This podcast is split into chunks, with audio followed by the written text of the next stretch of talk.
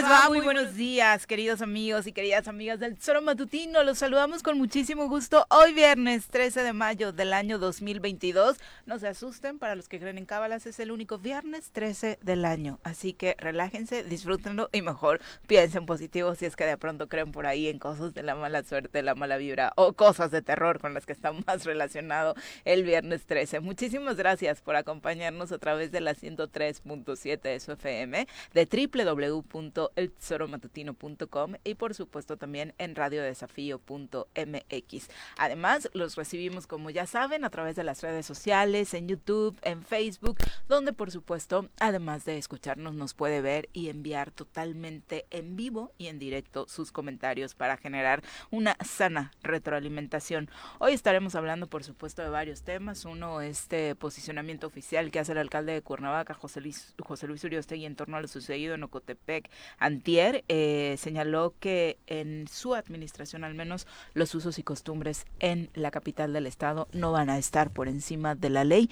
Esa es la postura contundente y me parece que sensata por parte del alcalde. Nada puede estar por encima de la ley y eso va a cumplirse. Al menos eso es lo que está fijando hoy como línea eh, de actuación por parte de todos eh, quienes integran el ayuntamiento de Cuernavaca. Insisto, tras lo ocurrido con esta eh, agresión que sufrieron elementos policíacos, uno retenido eh, particularmente tras una eh, pues eh, un enojo muy fuerte que tuvieron eh, los integrantes de la ronda de Ocotepec tras la clausura de un negocio posteriormente que tampoco hay que perderlo de vista y ojalá se esclarezca la situación en torno a eh, la veracidad de los dichos de abusos policíacos también en ese sentido. Pero bueno esa es de momento la postura que está manejando el ayuntamiento de Cuernavaca. Mi querido Pepe, ¿cómo te va? Muy buenos días. Hola Viri, muy buenos días, buenos días al auditorio. Y sí, me parece contundente y fuerte la y clara, además, ¿no? Uh -huh. La postura del eh, alcalde de Cuernavaca, eh, sentado junto a su secretario del ayuntamiento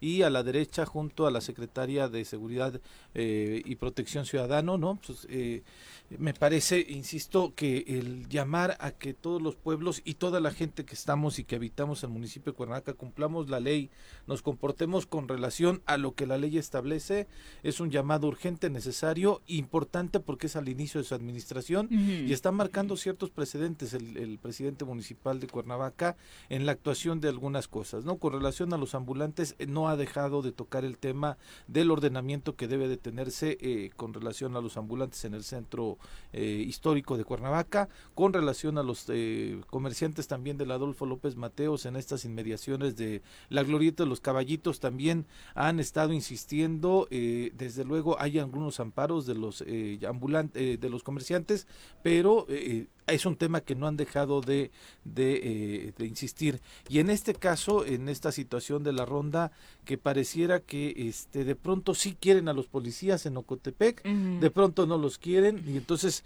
pues no es de contentillo, Viri. Vivimos uh -huh. en una eh, ciudad, eh, efectivamente es una comunidad que tiene sus propias eh, reglas en algunos casos, ¿no? Este tema de los usos y costumbres, este tema de la ronda, pero también la ronda ha sido señalada, no en esta administración, ¿no? Porque hay un nuevo ayudante municipal, pero en otros momentos de ciertos abusos, de abusos sexuales, no solamente de abusos en su proceder, sino este cuestiones muy delicadas de abuso hacia mujeres y en este caso en específico porque la ronda tenía que ir a un lugar a quitar los sellos de clausura uh -huh. de unas obras. O sea, esa no es la labor de la ronda, me parece. Se estaban extralimitando, vino esta respuesta, eh, la persona que detuvieron sí tenía un arma, que eso es un hecho concreto y eh, por ello también incluso la misma secretaria Alicia Vázquez Luna mencionaba este pues los usos y costumbres tienen que ser para preservar la cultura, para preservar este las tradiciones uh -huh, que existen ahí y no para tratar de imponer una ley que no está establecida, eh, al menos en nuestra constitución, que se les respeta, insisto, porque tienen esa organización de hace mucho, pero cuando actúa la autoridad tiene que respetarse y tenemos que ceñirnos en ese sentido y en ese canal y a mí yo siempre celebraré cuando una autoridad está dispuesta a ejercer lo que la ley está obligado a que eh, pues, realice, ¿no? Sin duda, y además sabemos que con todo el respeto que nos merecen las comunidades, hay muchos temas eh, dentro de sus usos y costumbres que ya son más abusos que usos. Eh, y hablamos particularmente de esto que ha sido señalado recientemente y, quizá en otros estados, pero de los cuales Morelos tampoco es ajeno, sobre la situación, el trato, la visión que se tiene de las mujeres, ¿no? Estos casos que hemos conocido en Guerrero sobre la venta de niñas dentro de este marco de usos y costumbres que por supuesto hoy no debe ni puede seguir existiendo, ¿no? Sí, así es, ¿no? de, pronto normalizamos y de pronto vemos estos casos extremos en donde pues prácticamente es trata, Viri.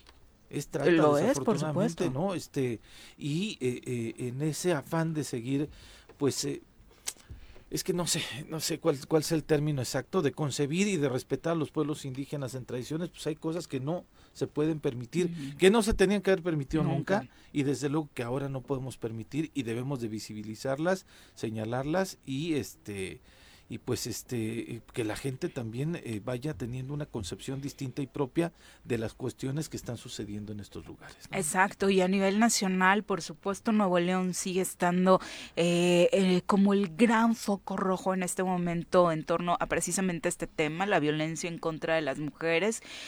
ayer se dio a conocer un trascendido en dos medios en específico, Milenio y El País, en torno a los resultados que habría tenido la investigación que de forma particular está realizando el padre de Devani, esta chica que desafortunadamente primero fue desaparecida, se denunció su desaparición eh, y posteriormente fue encontrada en al interior de un motel dentro de la cisterna del mismo la versión oficial de la fiscalía, como usted lo sabe, ha sido que un accidente, una caída de esta joven pudo haber provocado su muerte. Sin embargo, la investigación alterna eh, que está haciendo don Mario, el padre, obviamente al lado de la familia de Devani, es precisamente arroja como resultados todo lo contrario, ¿no? Se habla de que tal y como se dijo en un inicio, eh, Devani podría haber sufrido eh, abuso sexual, eh, que Devani tiene muchos más golpes de lo que la fiscalía pudo haber dicho.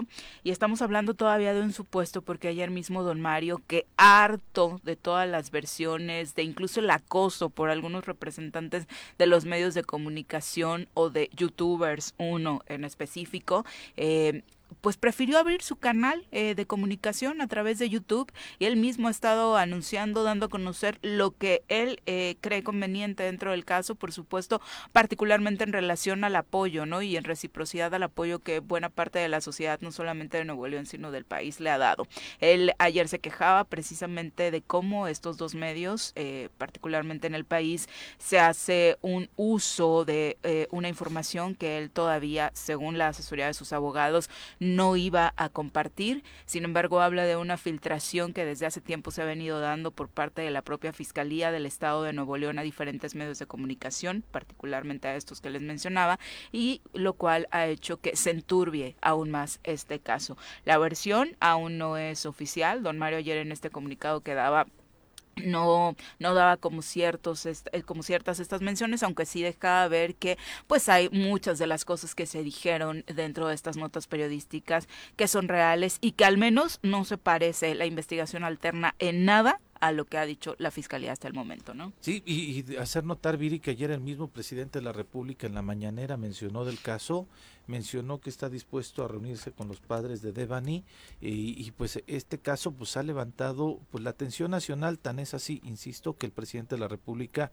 ya se muestra accesible para poder sentarse con ella, con, perdón, con el, con el señor, con la esposa, para eh, pues ver desde la presidencia de la República, desde el gobierno federal, cómo pueden ayudar. En este caso, que en lugar de aclararse cada día, se va enturbiando más y que si no fuera por la fuerza, la fortaleza, eh, la voluntad y la, la, la pues la persistencia del padre de Devani, seguramente ya lo hubiéramos encarpetado, ya no estuviéramos hablando de ello, como otros muchos casos más, desafortunadamente, pero ha sido principalmente por esta persistencia del señor que eh, pues ha metido en jaque a las autoridades y en específicamente las autoridades de Nuevo León, eh, que cada vez eh, también se van metiendo, cada que avanzan se mete, meten más la pata, ¿no? Entonces, y no es el este, único caso, ¿no? o sea, desafortunadamente esta versión del accidente, del supuesto accidente de Devani, del supuesto suicidio de Yolanda, pues no hacen más que restarle credibilidad por el manejo, como alguna vez aquí en la clase de feminismo lo platicamos. Incluso puede que la versión, en dado caso porque un accidente es posible, haya sido real, pero el manejo tan turbio, por supuesto, hizo que no les creyéramos absolutamente nada desde que abrieron la boca, ¿no? a mí me parece que eh, ya hay una... Eh, ¿cómo decirlo así? Ya socialmente ya tenemos nosotros nuestro eh, nuestro fallo, por, decirlo de, de, esta manera, por encontrar una un término. Me parece que socialmente la, la gente en México, la gran mayoría que ha estado siguiendo este caso, sabe perfectamente que desafortunadamente la chica sí fue abusada sexualmente, que la chica sí sufrió de violencia, de violencia, que no sabemos por qué se está tapando para poder reconocer esta ¿A quién están cubriendo, exactamente a quién están cubriendo y eso nos va generando mayores preguntas y mayores eh, señalamientos y cuestiones cuestionamientos a la autoridad, porque cuando no hablamos de manera clara es en donde se van encontrando estas aristas para tener más dudas que certezas y de lo que estamos claros nosotros es que cuando la autoridad actúa así, pues siempre eh, tendremos este cuestionamientos hacia ellos. Y luego el tema periodístico, ¿no? Entrecomillado, por supuesto, eh, cuánto daño hacen estas eh, personas que de pronto, y hay que decirlo, sin una formación clara en, en el medio, como hay uno particularmente en Monterrey, eh, que, que, no ha hecho más que dañar incluso a la propia familia, ¿no? Engañar en un inicio al padre eh, diciéndole que le iba a ayudar a difundir el caso, después filtrando, hoy responsabilizando a la familia de Devani de la muerte, una verdadera asquerosidad. Y bueno, tampoco a veces, seguramente usted dirá, hay mucha diferencia con lo que encontramos en medios formales, ¿no? Justo ayer el padre de Devani difundía una, un chat, eh, unos mensajes que por error le envía eh, una conductora de televisión Azucena Oresti de Milenio, hablando con total familiaridad con alguien que supuestamente era de la fiscalía, pidiendo la información como parecía ya había sido eh, viniendo cotidiano, eh, siendo cotidiano, ¿no? A pesar de que la eh, línea de custodia, como le llaman, pues por supuesto no permite que ni siquiera nosotros como medios de comunicación podamos tener acceso a cierto tipo de información, ¿no? Sí, porque se puede tergiversar, perdón, eh, obstaculizar la justicia, verlo de una manera... Sobre todo eso, ¿no? Estás alertando tal vez a los de enfrente y ni siquiera lo sabes con el ánimo de tener una exclusiva. Sí, y ese, es en donde se tiene que tener cuidado y responsabilidad, ¿no? Pero desafortunadamente algunos por ganar la nota, pues sí, se animan a poder tener estos casos y hay gente de, de las mismas fiscalías que hasta tienen lana, ¿eh? Por poder filtrar alguna situación o alguna este, información, por, por ganarse una lanita de un medio de comunicación, se atreven a hacer esto y poner en duda y en tela de juicio toda la investigación que estén realizando las instituciones de manera formal. De verdad, eh, por supuesto, lo que nos encantaría es ya no tener que hablar de estos temas, eh, decir que los casos van disminuyendo, señalar que la violencia en contra de las mujeres y la violencia en general, eh, pues por supuesto, ha tenido otro tipo de tendencia en el país. Sin embargo, pues por supuesto, esto usted ya lo sabe, no es real y no solamente hablamos de violencia en contra de las mujeres, ¿no? Por supuesto, también estamos hablando de situaciones en torno a esta violencia relacionada con el crimen organizado directamente. Esta semana lo ocurrido en Michoacán, por supuesto, se convirtió en otro foco rojo allá en Nueva Italia y la postura ayer del presidente también, eh, luego de que se difundieran en redes sociales estos videos en el que se observa a presuntos narcotraficantes persiguiendo a militares en Michoacán, eh, pues prácticamente para expulsarlos, ¿no? Para decirles ustedes aquí no caben.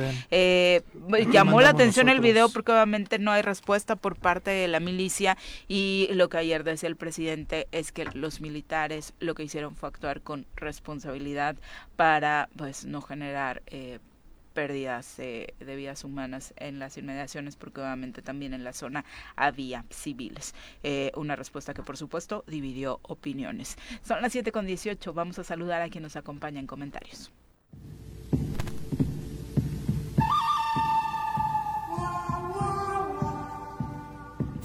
Partiendo desde la ex hacienda, pasando por la parada del 84 y cruzando el puente del pollo, llega Carlos Caltenco a la cabina del choro matutino. Carlos, ¿cómo te va? Muy buenos días, bienvenido. Buen día, ¿cómo están? Bien, Buen gracias, día a todo el Carlos. auditorio. De, Gusto saludarte. eh, un ratito sin vernos, pero ya hablamos. Eh, impunidad es el tema, ¿no? O sea, Básicamente mientras- con esa palabra se resume. Ajá, el, el problema es que mientras eh, no, se, no se actúe de manera coordinada por parte de todas las instituciones del Estado mexicano Ujú. para erradicar en el fondo la violencia de género, cualquier esfuerzo es muy limitado con respecto al, al tamaño del problema. Y es este, hasta cultural, lo que tú señalabas, Pepe, ahorita que los venía escuchando en el radio, este, pues es, es clave. O sea, no puede ser posible que, que, en este, que sean parte del problema hasta los medios de comunicación. Ujú. Sí, Creo claro. que es, es grave, refleja una realidad eh, que, que no se puede ocultar, que está ahí y, y que tiene que ser atendida de forma urgente. Sí, como medios no podemos seguir colaborando en el enrarecimiento más de casos tan delicados como este de los feminicidios, ¿no? E insisto, una exclusiva no, no nos puede llevar a dañar a familias, a revictimizarlas, como está sucediendo en este caso específico de la familia de Devani Escobar, ¿no? Donde ya prácticamente es de, estos son los medios que están con la familia, estos son los medios que están contra la familia, por Dios, ¿no? Pero es que desafortunadamente hay algunos medios que sí le hacen la labor a las instituciones, ¿no? Con total de, este, de quitarles la responsabilidad, de no este, que asuman los errores que han cometido en las investigaciones. De pronto hay medios que tratan de seguir la línea institucional para no dañar a los titulares o a la propia institución, pero este me parece que lo que tenemos que recordar es que principalmente los medios de comunicación lo que te- lo que se realiza es una situación informativa para que la para que sirva a la sociedad principalmente. Esa Sí. debe ser la, la lógica, es. ¿no? Es Pero bueno, en fin.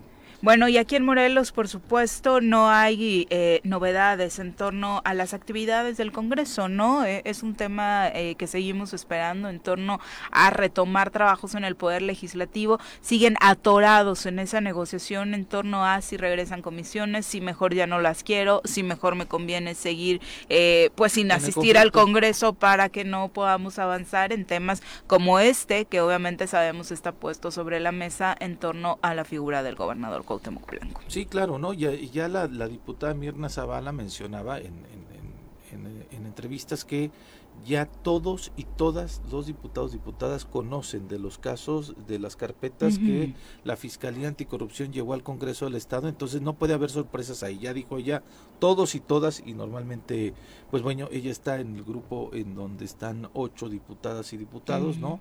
Pertenecientes a Morena, de redes sociales progresistas, el PT y el Partido Encuentro Social, que ella es militante de ese partido. No hay eh, pretexto porque de pronto dicen, no nos han notificado, no conocíamos la ley y demás ya lo conocen, ¿no?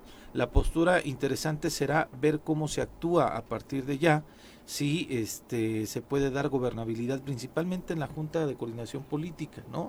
Eh, me llama la, la atención que la diputada de pronto Paola Cruz al inicio de semana decía que pretendían tomar por asalto la Junta sus demás compañeros pero la junta está sellada por ella misma, ella lo solicitó ante la Fiscalía Anticorrupción, los sellos ahí permanecen, están ahí y, este por eso es extraño que, haya realizado este este este comentario, no no sé a razón de que esté pensando o esté te- tenga los argumentos para decir que los demás eh, actuarán conforme a ello cuando además pues ni siquiera en el momento más álgido del debate eh, dijeron les vamos a quitar la junta, sino decían la junta le pertenece a Morena, pero este pues que no sea esta la diputada eh, Paola Cruz quien esté dirigiéndola, sino que Morena mismo determinara quién fue, lo que también es un exceso, porque Morena a final Es de cuentas, autónomo. claro, no puedes este tú determinar eh, quién quieres,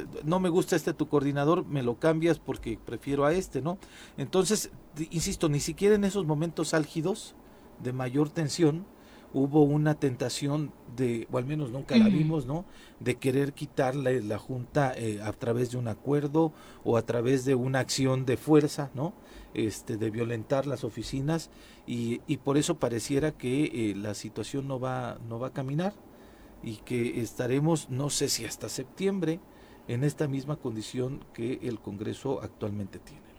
Vence, Pilar, se cierra el periodo. a Pero es increíble, ¿no? Septiembre, por favor. O sea, otro año que se nos va a pasar. Sí, sí, Y sí, esta sea, que pintaba ¿no? para hacer una legislatura diferente, que eh, se re- empezó muy bien, eh, atendiendo, dialogando, y hoy está este, pues paralizada. entrampada y, y, y hay un grupo lo tengo que decir así no, no no se oculta un grupo que está acompañando al gobernador a todos sus eventos pero que no van a sesionar al Congreso del Estado con el tema que sean argumentando cualquier cosa sí o no válido o no pero no están yendo al Congreso y sí están acompañando al gobernador absolutamente en todo ¿no? Bueno hasta las exhibe no hasta es grosero con ellas este de pronto el gobernador y aún Pero así le perdonan todo. no pasa absolutamente nada. Entonces, eh, lo, lo grave es, eh, hay una regla no escrita en Morena, ¿no? Que normalmente la tenía incluso el PRD, que era, eh, se cambia el coordinador parlamentario cada año. Normalmente lo hacían así. Eh, en la legislatura anterior Lo este, cumplieron, ¿no? lo, lo hicieron así, cambiaron legislator, Ujú. perdón, coordinador, coordinadora parlamentaria cada año. Entonces, no sé si ser están el grupo esperando. este, para Mayoritario, que lo ¿no? comprenda la ciudadanía, por ser el grupo mayoritario, eh, el cambio de coordinador implica el cambio del representante en la Junta de Coordinación. Política. Exactamente. Entonces, no y sé si en este momento, eso. por ser el, el partido Morena, el, el grupo mayoritario, es también una regla que preside la Junta Política, ¿no? Y que eh, es sano. Eh, No, es es sano, sano. es sano y que además cada año se vaya rotando entre las tres principales fuerzas políticas. Sí, Sí, sí, para, sí. para poder darle esa pluralidad y esa diversidad al Congreso, institucionalidad a partir no solamente de un solo partido político, sino Ujú. ser poder ser incluyentes, ¿no? Entonces te digo, yo no sé si la estrategia de ambos grupos, porque ahora ya no sé de cuál es, ¿no? Pero de ambos grupos es esperar a que Morena realmente cambie coordinador o coordinadora parlamentaria y a partir de ahí ver si pueden otra vez volver a transitar en esta composición de los órganos al interior del Congreso y venga lo que viene, pero pues es tiempo, son meses y desafortunadamente las posiciones eh, que ocuparon algunos eh, que tenían que llegaron con todo el deseo de poder incluso hasta figurar este de manera personal porque no se vale pero eh, creo que el recuerdo que se va a tener sobre algunos y algunas no va a ser el más grato. Y lo que decía ayer Oscar Cano, ¿no? Aquí en el estudio, cuando quieran regresar a las calles a pedir el voto, les puede pasar lo que la legislatura anterior, que solamente una diputada fue la que logró eh, Reelegirse. y no fue una condición exclusiva de ella, sino fue a partir de que era morena, de que era con el alcalde Que Rafael. Reyes, que se reelige también, y pues va en paquete la, la propia diputada, ¿no? Entonces, este, creo que se las van a cobrar, y entonces, a pesar de que incluso personalmente tengamos eh, mayor, no afinidad, sino coincidamos más en los argumentos de un grupo u otro, me parece que todos los diputados y diputadas salen raspadísimos sobre la situación que se está viviendo. Pero seguramente dicen, ahí es el primer año, tenemos dos para reivindicarnos. O sea, así se como vamos, sí, claro, la verdad es que no se ve que pueda revertirse en los siguientes dos que le faltan, sobre todo si este, el primero, lo dejamos perder, porque prácticamente no hemos tenido desde que se eh, pues entablaron estas negociaciones infructuosas en el, en- eh, por el presupuesto, pues desde es este, este 2022 no ha pasado nada, ¿no? Bueno, se aprobaron las leyes de ingresos de los municipios. Eso sí, bueno. que, que eso es bueno, creo que ahí eh, pudo más la, la prudencia, pero sí preocupa esta parálisis porque hay muchos asuntos atorados. Designaciones. de, eh, este, concesiones, eh, designaciones del Instituto de la Mujer, de dos magistrados, en fin. Viene hay- el de derechos humanos. y el del Se les va a el de la juntar, se les va a juntar la chamba. Entonces, eh, híjole, eh, algo tiene que pasar para que se pueda eh, pensar en el bien de Morelos. O sea, eh, esta confrontación absurda no está llevando más que a, a que esta sea otra legislatura más. Y también debería caber un poco la vergüenza personal, ¿no? O sea, esto más allá de pensar en las próximas elecciones es de cómo voy a poder ir a cobrar si no estoy trabajando, si no estoy haciendo eso con lo que me comprometí a la hora de pedir el voto, porque pues obviamente la mayoría de ellos llegaron ahí tras pedirle el voto a la ciudadanía. De verdad, valdría la pena la reflexión, ¿no? Esa reflexión, y la otra, yo insisto, este o sea, no hay titular del Instituto de la Mujer. La, la, la, quien está ocupando ahorita su encargo me parece que está haciendo todo su esfuerzo y todo su trabajo y todo su profesionalismo para sacar adelante la institución. Pero ya no hay este, dos magistrados. En la Comisión Estatal de Derechos Humanos, este, cuando termine el periodo de, de, Raúl Israel Hernández, entonces eh, tendrá que entrar otro encargado de despacho y entonces las instituciones se van vulnerando porque no tienen a la persona que legalmente tiene todas las atribuciones por ley para poder realizar convenios, acciones, observaciones y demás, ¿no? Entonces, esta crisis del Congreso está trastocando otras instituciones y entonces eso pues merma lo que lo que tiene que lo, lo que representa el Estado, ¿no? Porque son instituciones que representan al Estado, son instituciones que dan un servicio a la sociedad y el que no tengan un titular y el que no funcionen de manera adecuada como legalmente tendrían que hacerlo, pues trastoca, insisto, la vida institucional, la vida pública, la vida social, la, la, la, a, la, a, la, propia ciudadanía y esto es derivado de esta falta de acuerdos y esta falta de visión de eh, que está sucediendo en el Congreso a partir de estos de estos desencuentros que todavía se tienen. Ya son las 7.30, nos vamos a nuestra primera pausa, regresamos con más, ya sabe, esperamos sus comentarios en las redes sociales y en nuestra cabina tenemos un número telefónico para los de la vieja escuela que les gusta llamar a la estación, 311-6050. 35 de la mañana, muchísimas gracias por continuar con nosotros y por supuesto un abrazo a todos los que se encuentran conectados eh, a través de nuestras redes sociales tratando de estar bien informados. Esperamos que estemos cumpliendo con el objetivo.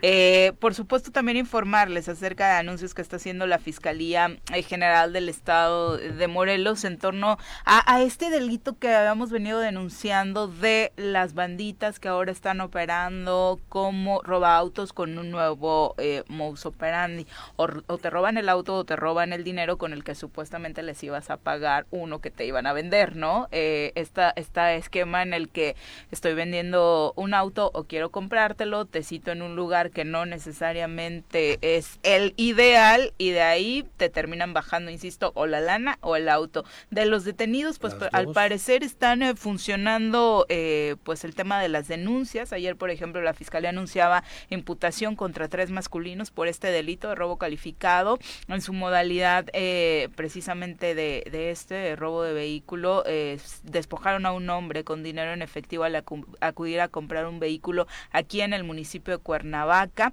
A través de la línea de emergencia el pasado lunes 9 de mayo se reportó que sobre la calle Roble de la colonia de ampliación Chapultepec varios hombres se encontraban asaltando a este hombre, por lo que elementos de la policía Morelos acudieron al lugar en donde encontraron a tres hombres que amenazaban a esta persona con arma de fuego. La víctima, al ver a los uniformados, solicitó auxilio y eh, pues los delincuentes, los presuntos, intentaron abordar una camioneta marca Honda color negro con placas de circulación de Nuevo León.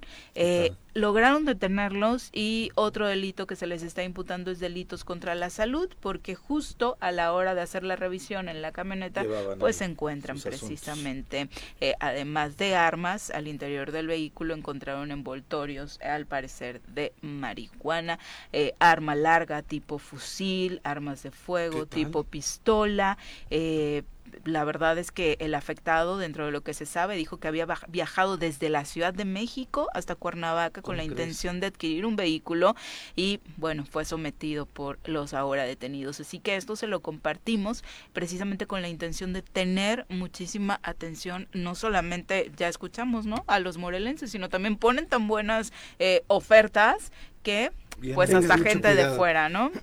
Allá tuvimos un caso en, en, Temisco en el mes de abril, igual muy similar, este, eh, dos, dos eh, personas de sexo masculino, llama la atención que uno de ellos muy joven, los dos jóvenes, este, igual citan a una persona para venderle un vehículo. La La- persona ¿Las llega- víctimas muy jóvenes o los No, no, no, Los los, delincuentes. los. Y, y, por cierto, eh, también residentes de Temisco. Ah. Y este, la persona llega con la intención de comprar el auto, lo despojan de, de su vehículo y del dinero, su vehículo en el que iba. Este, y afortunadamente también eh, el- el- la víctima reporta a la policía, son detenidos calles adelante y igual, el las mismas características, porque eh, ellos también iban en otro vehículo, entonces eh, igual encontraron envoltorios de, de droga, llevaban armas y, y, este y fueron afortunadamente detenidos. Pero la recomendación es muy clara. Eh, si parece, si es muy bueno como para que sea realidad, dude de Duda. entrada de, y, y no lleve el dinero para cerrar una operación. Aquí, por ejemplo, incluso dentro de la, la nota que envía la fiscalía se habla de que le pidieron transferencias Ah, previas, ¿no? No, o sea, prácticamente le, le bajaron No, pero pues ya se eh, anunciaba ahí, lana no y posteriormente le, lo obligaron ya en situ a realizar otras transferencias de hasta por 88 mil pesos, ¿Qué ¿no? tal? No, Entonces, pues es que, y es que sí, este, yo supe de un caso en Cibac, eh, también en, en otra de las calles de Cibac, en donde llegaron unas personas mayores, ¿no? Eh, específicamente un señor con dos, con dos mujeres, iban a comprar un vehículo, eh, lo abordan tres chavos, eh, le dicen, ¿traes el dinero? Este, sí. O sea, ven el carro y traes el dinero, sí. Y en ese instante es cuando sacan armas, navajas. El señor intenta, pues, como darse a la fuga y le, le apuñalan en la pierna, ¿no? También para, como para no hacerle un daño de gravedad, entre comillas, ¿no? Este, le- lo, lo someten de esta manera, entrega y el señor, las señoras obviamente entran en crisis nerviosas, este, las amagan a ellas también y se fueron. Desafortunadamente en este caso no hubo una detención, ¿no? No pudieron reaccionar los señores a tiempo para poder eh, denunciarlo, pero sí están operando en distintas partes. eh, en esta plaza de pronto han venido a, a- a hacer negociaciones, pero aquí afortunadamente no se ha dado ninguna situación de violencia, ¿no? sí, sí, sí. Pero este sí, la recomendación es ser muy cuidadosos y poder primero checar el reporte eh, ante la autoridad. Eh, el ayuntamiento de Cuernavaca estaba diciendo, tenemos un módulo permanente ahí en el Parque Siqueiros para que si usted quiere comprar un vehículo, vayan a este ahí. módulo. Ahí revisan todo el rollo, ahí hay elementos de la policía y me parece que pueden inhibir completamente todas estas cosas. Ya sería Sí, un claro. que alguien diga, no, no voy para allá, pues es, es un lugar público también y me parece que nos tenemos que ir acercando a las autoridades Es o, o ver cómo podemos este, generar un esquema en donde no sucedan estas cosas que son una barbaridad. Comentábamos hace rato que el tema, el común denominador es la impunidad. Entonces, si nosotros, eh, se hace un círculo vicioso, las autoridades y las instituciones dejan de responder y el ciudadano deja de, confi- de confiar y entonces se vuelve ahí un tema de que nosotros mismos abonamos a la impunidad. Así es. Entonces hay que, hay que confiar en la autoridad que está ahí. eh, eh, afortunadamente ya esta entrada en pleno en el proceso democrático nos permite que cada periodo se vayan oxigenando las autoridades es.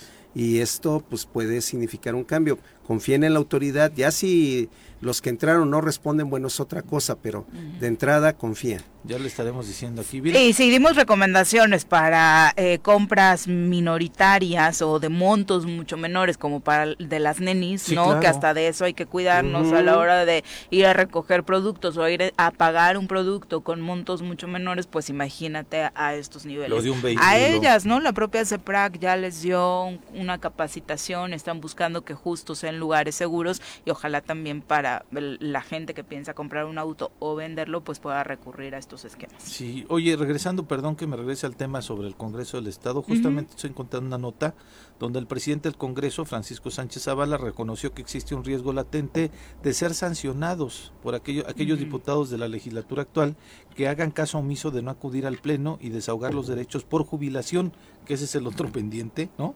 Eh, que ya son un mandato judicial, además. Indicó que hay diversas sanciones que se les puede aplicar por ser servidores públicos, por lo que para la siguiente sesión, en caso de que no haya quórum, se le informará al juzgado de quienes acudieron y aquellos que no acudieron a este eh, mandato judicial y que se actúe en consecuencia. En caso de que incurran en la misma falta, varias sesiones a las que no asistan a la sesión se tendrá que ajustar a lo que marca la ley orgánica y en este sentido podrían ser llamados los suplentes de los diputados sin embargo, dijo que tiene confianza que el próximo lunes van a estar los 20 legisladores para desatorar todos los pendientes que tienen. Qué hombre tan optimista. Pues, a pesar de todo, resaltó Francisco Sánchez de que las pláticas entre los 20 se mantendrán y dijo estar confiado en lograr acuerdos para sacar adelante estos temas de las pensiones y los demás temas que requieren atención del Congreso, por lo que durante las sesiones es necesario que se escuche la voz de todos los representantes de los grupos parlamentarios. Pero pues bueno, como dices, él se muestra optimista y cree que el próximo lunes podrán llegar los 20, si no, tendrán que, que, responder a estos mandatos judiciales, ¿no? Y a partir de la ausencia que los diputados y diputadas están teniendo. Lo que siempre decimos, y de verdad, si se lo decimos al gobernador, por supuesto que se lo vamos a decir al resto de los funcionarios, ¿no? Si no trabajas, pues por pues, supuesto, de, dedícate a lo que de verdad te importa y deja tu trabajo a otros porque Morelos lo necesita. Son las 7 con 44 de la mañana, vamos a entrevista, ya nos acompaña a través de la línea telefónica Juanita Ocampo, presidenta municipal de Temisco, a quien recibimos con muchísimo gusto en este espacio. Alcaldesa, ¿cómo le va? Muy buenos días. Muy buenos días, Viri, a tus órdenes, estamos muy bien. Qué bueno, nos alegra que así sea. ¿Y Temisco cómo va, Juanita? Pues ahí, ahí vamos, Viri, este, con muchos este, problemas, pero vamos saliendo adelante gracias a, a Dios y gracias a la gente que también no nos ha dejado de la mano. En estos primeros cinco meses hablar de problemas eh, se refiere a los encontrados, a lo que se va eh, pues prácticamente tropezando en el camino heredados por la pasada administración. Sí, Viri, eh, fueron muchos, porque bueno, finalmente nosotros no estábamos adentro y no hubo una entrega-recepción tan con tan con tiempo, pues, y este eh, y sí encontramos muchas muchas cosas este en el municipio y bueno en el interior también de la administración. Entonces este pero vamos vamos saliendo vamos desahogando y la gente pues no nos ha dejado de la mano.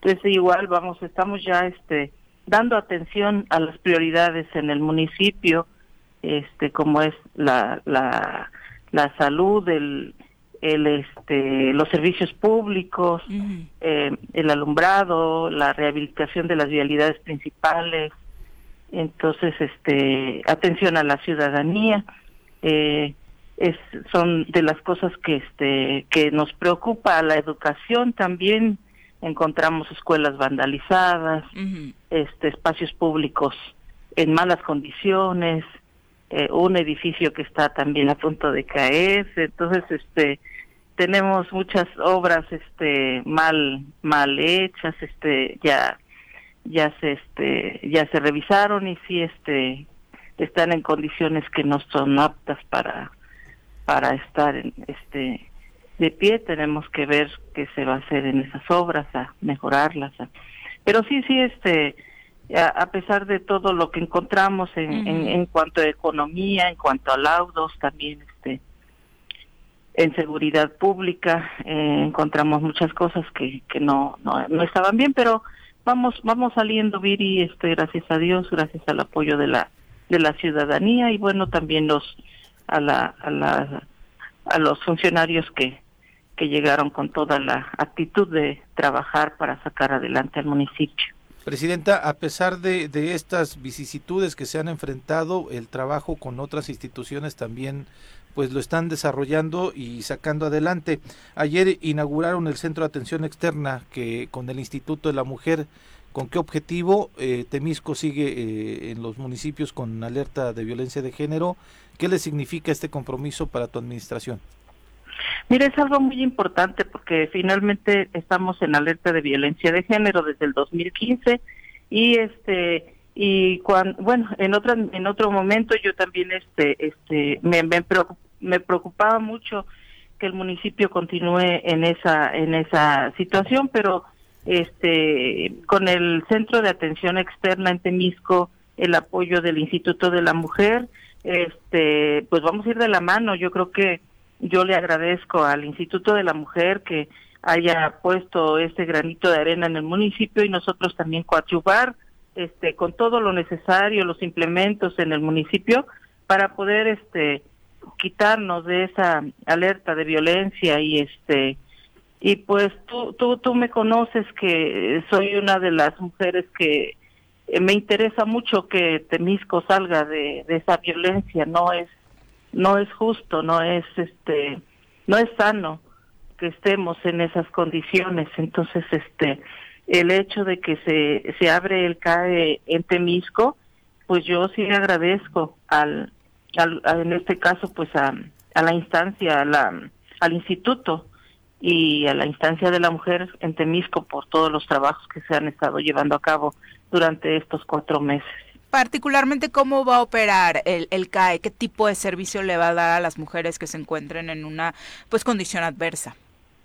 Eh, va a dar asesoría psicológica, jurídica, emocional y el acompañamiento hacia las mujeres para que eh, se, este, pues eh, se sacudan a esa persona que les está ocasionando daño desde el hogar y el acompañamiento con sus menores también porque hay un hay un lugarcito pequeño donde donde van a estar los niños también atendidos y a la mujer se le va este a, a pues a dar terapias también igual y a platicar con las mujeres. Hay un lugar también en Cuernavaca ya en el Instituto de la Mujer donde la, la, persona puede estar este ahí mientras se encuentra una manera diferente de, de vivir o de separarse de la persona que le está haciendo daño. Entonces, eso es bien importante que estemos este coordinados. Yo creo que los trabajos se tienen que hacer de manera coordinada con el gobierno del estado, con las diferentes dependencias que se tengan que tengamos que coordinarnos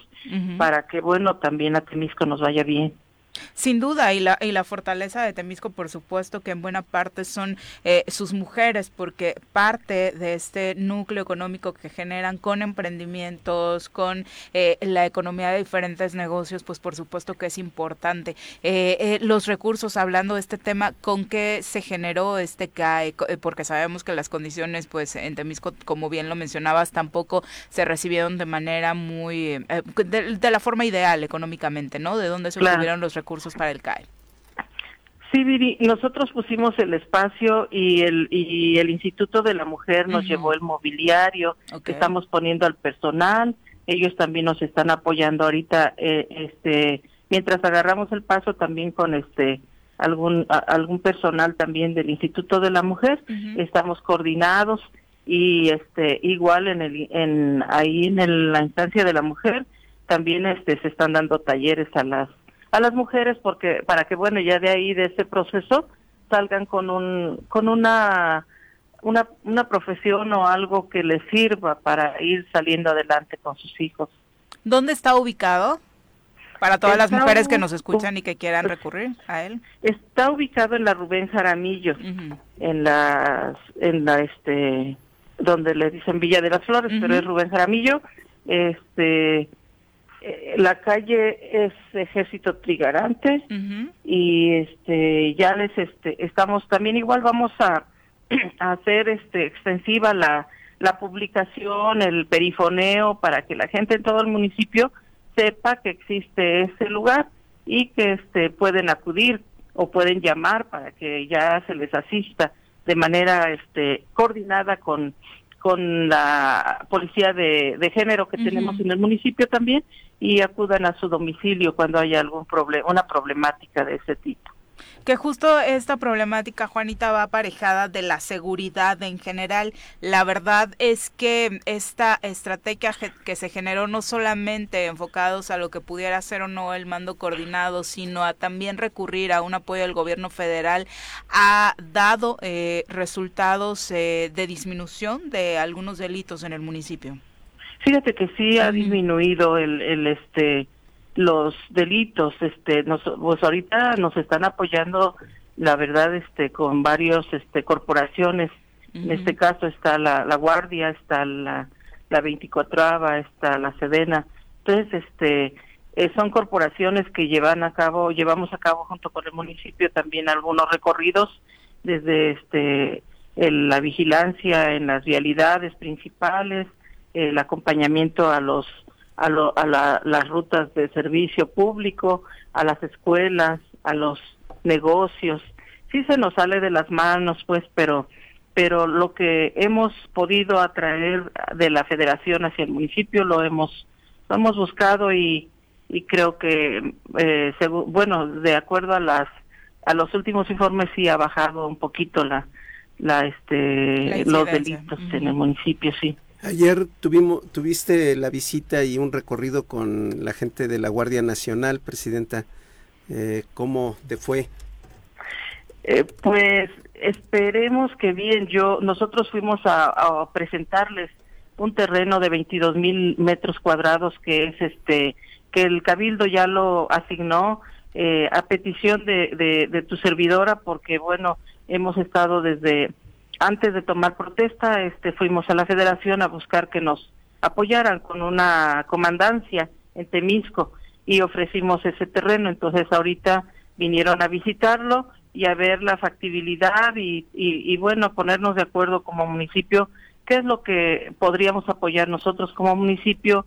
Y continuamos este teniendo reuniones con con este la 24 zona eh, y con la gente que nos mandan de la federación para poder este nosotros ofrecer el terreno pero igual como municipio ofrecer lo que lo que podamos dar para que hagamos un trabajo coordinado y este para para prevenir los delitos este o inhibirlos en el municipio y en los municipios también.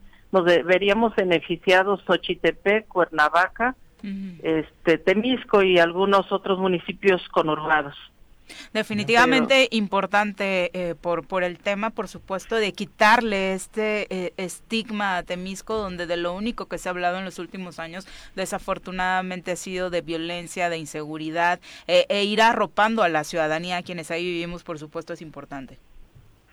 Sí, Viri, este, hoy tenemos otra reunión con el, con el, este, el general de, de aquí de la 24 uh zona y este yo espero en Dios que sí nos este nos veamos favorecidos con ese proyecto porque es bien importante es bien importante para varios municipios para varias colonias que, que existen en el municipio que también este son de la zona conurbada y este y y además la zona donde pretendemos que se se haga esa comandancia es una zona que es de alto como foco rojo lo tenemos pues y que lo desafortunado ha sido de de pronto 10 colonias de Temisco como foco rojo y no se actuaba, ¿no? Y no se hacía nada para eh, generar al menos un equilibrio de fuerzas. Sí, así es. Y, este y yo espero que sí este se este proyecto, yo sé que con eso solamente no, el el, el este cambiar la, la, la mentalidad y este de la ciudadanía y de los jóvenes de Temisco es educando. Claro. educando este es la mejor inversión que podemos hacer en Temisco. Y creo que si logramos sacar a los jóvenes de la de la delincuencia de la de, de andar en las en las calles sin hacer nada yo creo que vamos a, a lograr un municipio mejor para para la sociedad. Y también en ese rubro se están haciendo cosas importantes, no es por echar flores, pero por ahí hay gente eh, muy preparada también en el tema de cultura, de promoción de lectura, donde de verdad me, me encanta ver cómo es un tema del que nunca se había hablado tan fuerte en Temisco. Bueno, qué bueno que lo eh, así, nunca se había hecho. Y hoy la promoción de la lectura, o sea, algo tan básico como acercar a los niños a un libro, hoy se está haciendo y me parece que es ahí donde se debe seguir trabajando. Sí, fíjate que ahorita tenemos la visita de la de la biblioteca vagabunda que va a todas las comunidades. Ahorita anda en Cuentepec, el día de ayer estuvo iniciando en Cuentepec, ya recorrió algunas colonias, sobre todo Rubén Jaramillo, este algunas colonias y este y sí este nos hemos coordinado con el gobierno del estado y la verdad sí nos ha apoyado en cuanto al campo también este a, nuestros este floricultores a nuestros arroceros también los los han atendido muy bien. Entonces este lo que hemos, eh, tenemos personal en el ayuntamiento que que sí sabe a qué va pues entonces este creo que esa es una de las ventajas y que unos hacen por un lado, otros por otro. Este tenemos a la Secretaría de Bienestar Social que está haciendo mucho trabajo, es una profesora que que es muy conocida y que también este está echándole las ganas en todos los en todos los sentidos. En la aquí también en, en este en en el en los viveros en la educación para reutilizar reciclar este, la educación hacia la ciudadanía para que separe sus residuos sólidos, todo eso este lo, lo estamos llevando a cabo también. Eh, jefa, ya, es que este doble papel ya lo sé. Eh, eh, estábamos comentando al principio del programa la división que tiene el Congreso. Mm. ¿Cómo está tu cabildo? ¿Te apoyan? ¿Cómo está trabajando el cabildo? Cuéntanos.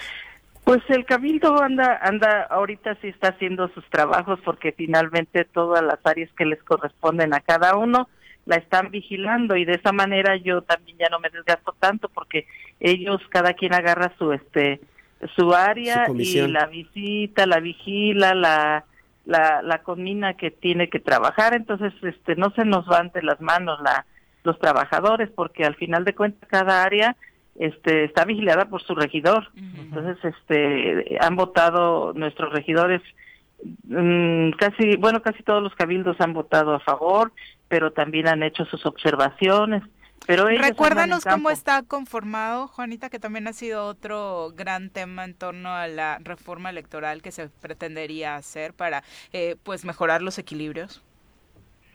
Fíjate que estamos, bueno, en la la este, el, la plantilla que tenemos de trabajadores está este está bien, nosotros tenemos ah, en el en el cabildo, la conformación de, de, partidos, ah, ajá.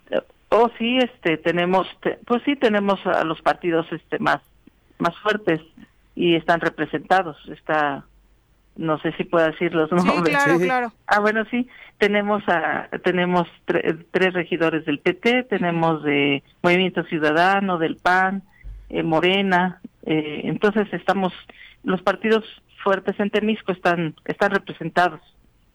Perfecto, y eso, bueno, también habla de que se ha hecho un trabajo de diálogo y de conciliación para que el trabajo a favor de Temisco avance, ¿no?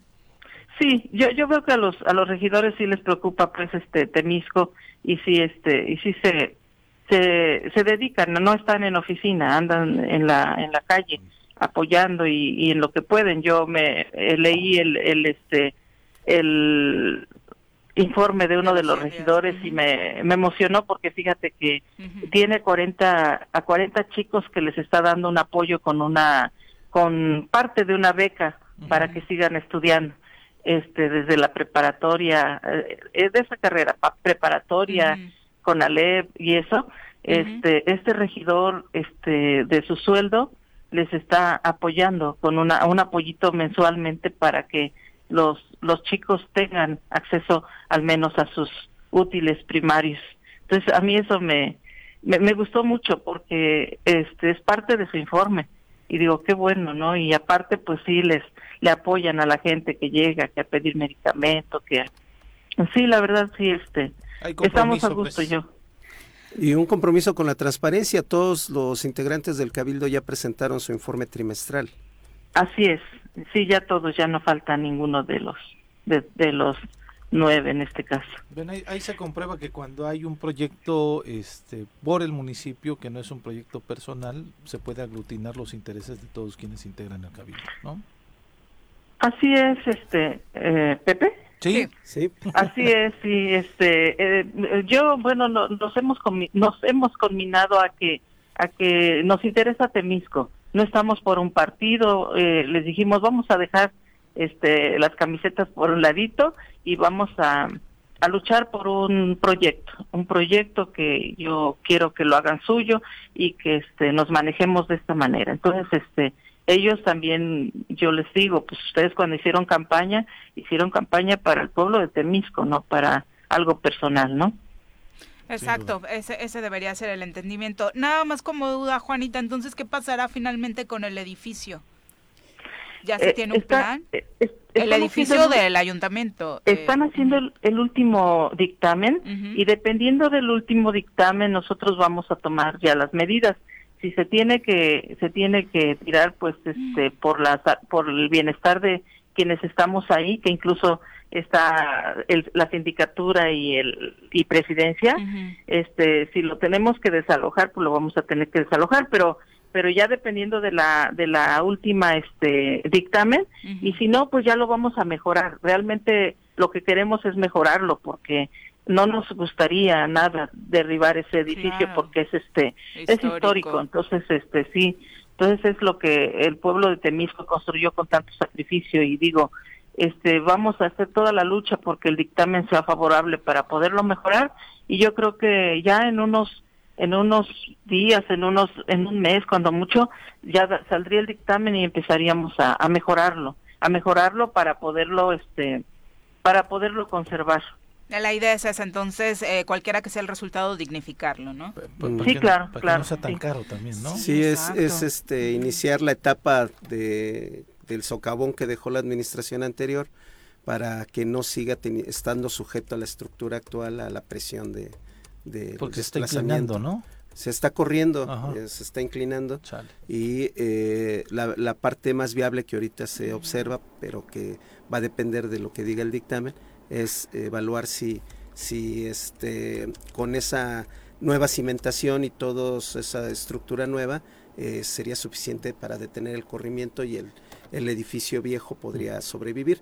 Y eso es lo que dice Juanita, que estamos esperando. Esperemos Ojalá que, que sí. sí. claro, no vayan a terminar en el apancle. Jefa, por último, este, la obra icónica de, de, la administración anterior, el Cerro de las Tres Cruces, eh, también hay un dictamen ahí eh, que arroja que tiene negativo también mal que está mal construido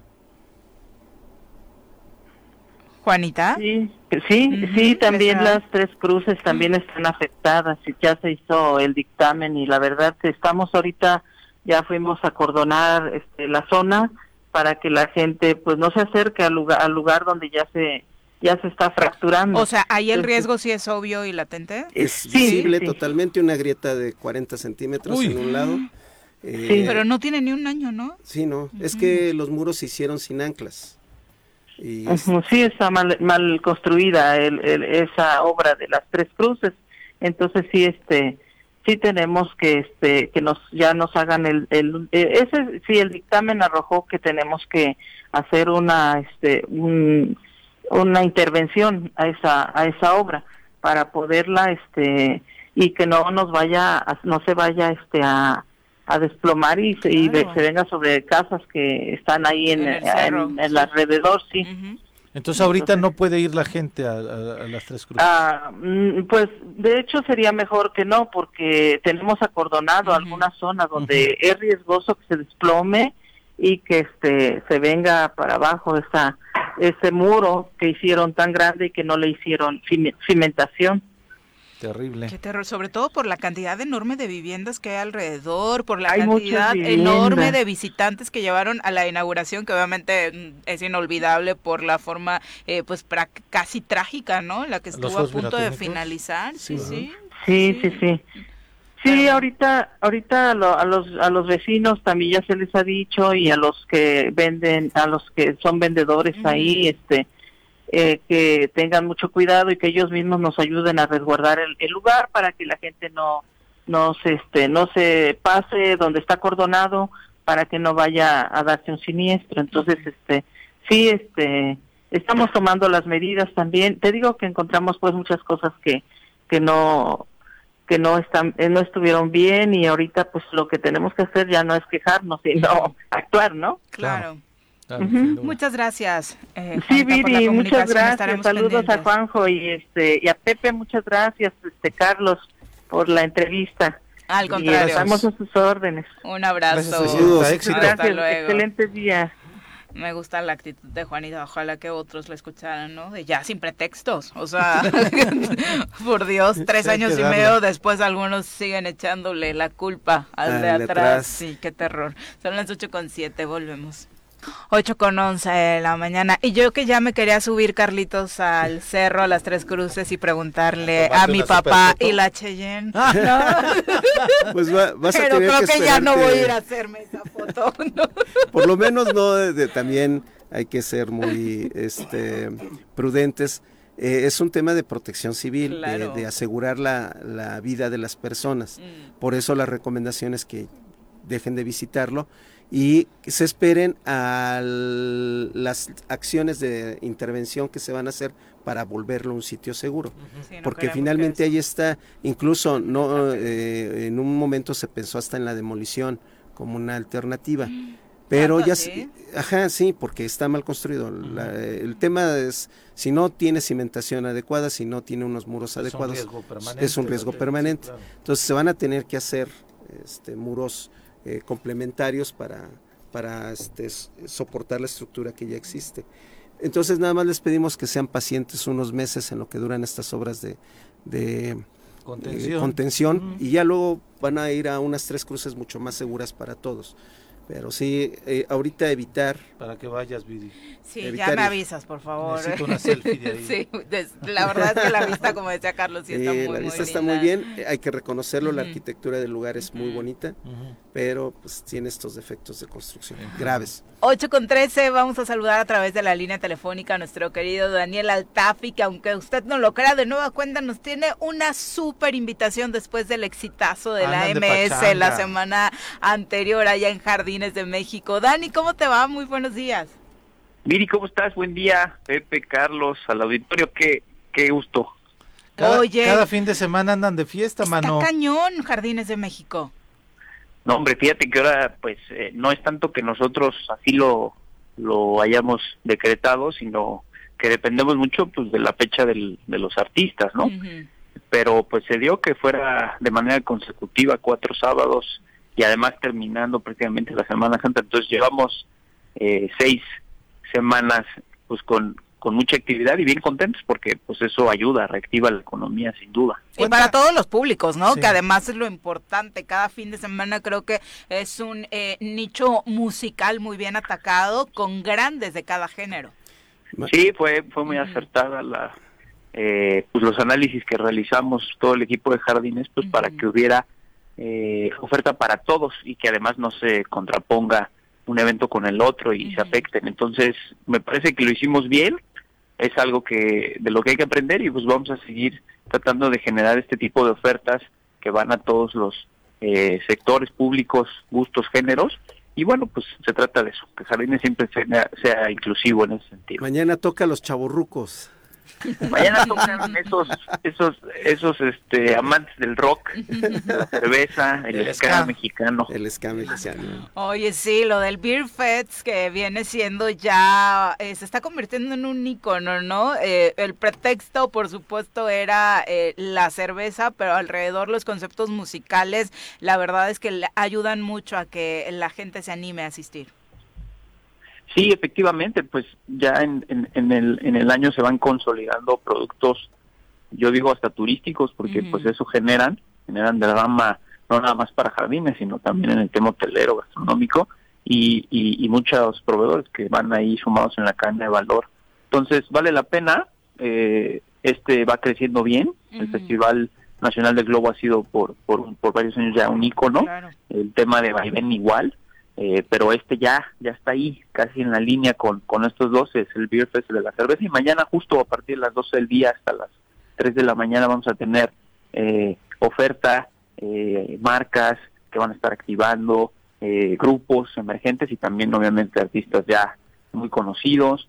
va a haber un pabellón cervecero bien interesante con cerca de 50 productores de cerveza artesanal en el país, y que vale mucho la pena como ir a catar ese tipo de, de, distintas cervezas, de olores, de aromas, sabores, y bueno, obviamente pues también la cerveza comercial y tradicional a través de Grupo Modelo que estará circulando, va a haber food trucks, este, una variedad también muy interesante, va a haber toda una zona de parrillada muy rico que va, que lleva bien con este tema, entonces eh, la invitación está para que todavía puedan adquirir los boletos, eh, en, en, las tres zonas que hay, Experience Preferente y General, eh, recordar que el boleto te incluye poder recorrer los jardines sin ningún tema, que además te incluye después de eh, el concierto que, que ya será en el caso de la Bolonchona, luego Mrs. Henry, luego vendrá Inspector y luego Panteón Rococó, pues terminando el after party va a estar también de, de DMC o, o, este comunicador importante que es Platanito durante los artistas principales abriéndolos y luego al término pues también estará en el after party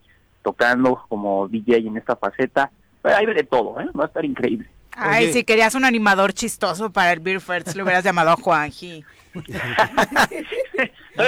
casi del nivel de Platanito. Casi se avientan los mismos chistes que Platanito. Idéntico. Pero, Dani, pero Joaquín no se lleva con el rock. ni lo conoce, ni lo entiende, ni nada. ¿Cuánta gente esperas, Daniel? Pues mira, ya llevamos alrededor de cerca de 18 mil boletos vendidos y bueno, pues esperamos ya cerrar con un poquito más eh, de aquí a mañana. Déjame ver si alcanzo a comprar un Por favor, por es favor. Es superboletos, ¿verdad? Es superboletos. es superboletos la boletera que, que, los está emitiendo. Directo en taquilla también se puede realizar. Mañana hasta las 9 de la noche estará eh, abierta la taquilla sin ningún problema. En línea también se puede adquirir. eh, no, pues con todo gusto. La verdad es que tratamos de, de que haya oferta de calidad y que además el Estado de Morelos pues tiene muchas bondades y una de estas pues, que sea de lo que se hable bien y de las cosas buenas que pasan en este estado. después del Beer Fest, ¿hay algo más este inmediato, Dani, o todavía tendremos que aguantar tantito para tener noticias? Estaríamos prácticamente, Pepe, cerrando eh, la cartelera de entretenimiento en el orden, obviamente, de festivales y conciertos masivos de este primer semestre. Y estaríamos ya tratando de sacar en breve para agosto, es una sorpresa, un nuevo producto, mm. un nuevo festival muy temático, eh, que va a valer mucho la pena, que se vuelve también algo muy familiar. Y bueno, ya después de ese estaríamos entrando en el mes de octubre, noviembre y diciembre con los eventos ya conocidos como el Dog Friendly, como el Clalmanali, que es el de Día de Muertos, como el Festival Nacional del Globo, ¿no? Como la Noche Mágica, que es con pirotecnia y un artista invitado, que ya estamos valorando quién va a ser, pero también vamos a tener ahí un producto nuevo que después lo platicaremos, increíble, este, muy inclusivo, también un un tema de festival, nunca antes hecho, y la verdad es que va a valer la pena también ese en el mes de noviembre final. Pues estar pendientes. Oye, eh, en un cálculo, si es que tienes las cuentas eh, eh, a la mano, como cuánta gente fue la que ha recibido jardines en estos en este periodo que mencionas después del tema de la pandemia. Pues mira, ya juntando la semana, o sea, juntando la Semana Santa que fue una, una activación en el caso de este año, ya cuando empezó a minorar el tema de la pandemia, empezó a desaparecer la semaforización, pues permitió que, la gente se volcara a, tener mayores experiencias de entretenimiento al aire libre y pues justo estaremos ya cerrando después de este festival con cerca de 80 mil personas que han estado en pues en un mes, un mes y dos semanas, ¿no? prácticamente y eso pues fortalece el objetivo que traemos de poder pasar las eh, 150 mil personas en este año, ¿no? Pues maravilloso porque a pesar, eh, digo, no solamente es darle vida a Jardines de México, sino estos eventos han generado una derrama importante en la zona sur de nuestro estado. Veíamos al presidente municipal Juan Ángel Flores compartir que la ocupación hotelera a partir de estos eventos y otros más que se dan en Tequesquitengo ha sido bastante amplia y eso pues beneficia sin duda a otros sectores que eh, pues eh, están alrededor de este espacio que es Jardines de México, que es un espacio maravilloso, Daniel. No, pues muchísimas gracias. Pues ahí estamos haciendo lo que nos toca, lo que podemos desde nuestra cancha, desde la iniciativa privada y bueno, obviamente pues con la relación que se tiene que, que fortalecer definitivamente con las autoridades y de las cuales debo decir que se ha tenido respuesta, respuesta efectiva, este positiva además con el tema de protección civil que ha permitido en todo momento, obviamente cumpliendo nosotros con los protocolos para que todo esté en orden y se lleve a cabo desde las autoridades de seguridad, desde la Comisión Estatal de Ciudad Pública, desde obviamente el Ejército Mexicano, la Secretaría de la Marina, la Guardia Nacional, todas volcadas en un sentido de eh, blindar las inmediaciones eh, de Jardines de México por la zona sur del estado, pues para que obviamente los visitantes que principalmente vienen del centro del país, no nada más del estado de Morelos, pues puedan llevarse una grata experiencia a este estado. Que no hemos tenido ninguna incidencia ninguno de los grave, ¿no, Daniel? Gracias a Dios, ¿no? Este, reportando hasta el momento un saldo blanco requiere de muchos esfuerzos, no es fácil, eh, siempre obviamente preocupados por ese tema, ocupados también, y bueno, pues tratando de al máximo garantizar, pero también eh, eh, lo que buscamos es presencia total de las autoridades, dispositivos fuertes de seguridad al interior de Jardines de México, al exterior lo mismo, y obviamente pues ese es el trabajo de nosotros, lo demás ya está puesto y se va a realizar lo que nos toca pues es obviamente eh, compartir la responsabilidad de una seguridad, porque la seguridad es de todos y todos tenemos que formar parte de ella para que las cosas salgan bien desde el cliente hasta nosotros como eh, ofertadores y obviamente pues las autoridades.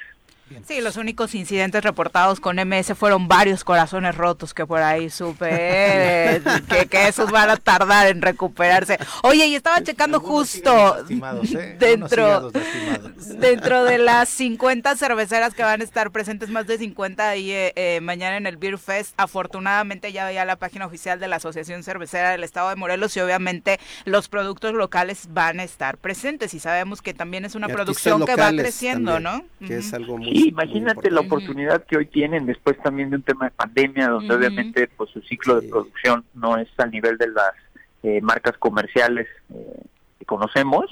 Entonces para ellos es es la oportunidad de, tener una ventana de exposición de venta, además, porque la venta es de ellos. Entonces se vuelve algo que han venido abrazando con mucho cariño porque pues les genera, les genera y eso es lo importante y que la gente conozca más y se vuelque a, a ser consumidores de este tipo de cervezas que además están muy ricas. Y pues eso, eso vale la pena. Busquen eh, la cervecería de la O, que es nuestra favorita de nuestro querido Carlos Olivera, que es nuestro máster acá en cuestiones cerveceras en, en cabina. Muchas gracias, Dani. Por supuesto, estaremos muy pendientes. Ojalá mucha gente vaya a divertirse sanamente en este evento que pinta para estar espectacular de nueva cuenta en Jardines de México.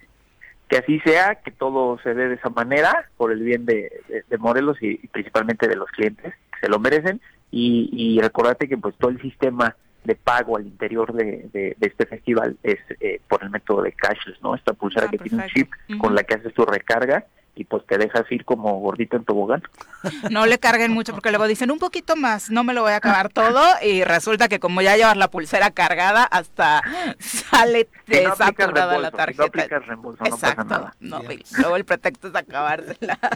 Oye, ¿nos vas a cantar de inspector o de ¿Quién? Porque aquí el compromiso es que nos cantes algo de los grupos invitados. Le toca a Pepe, pues el perfil del ska mexicano.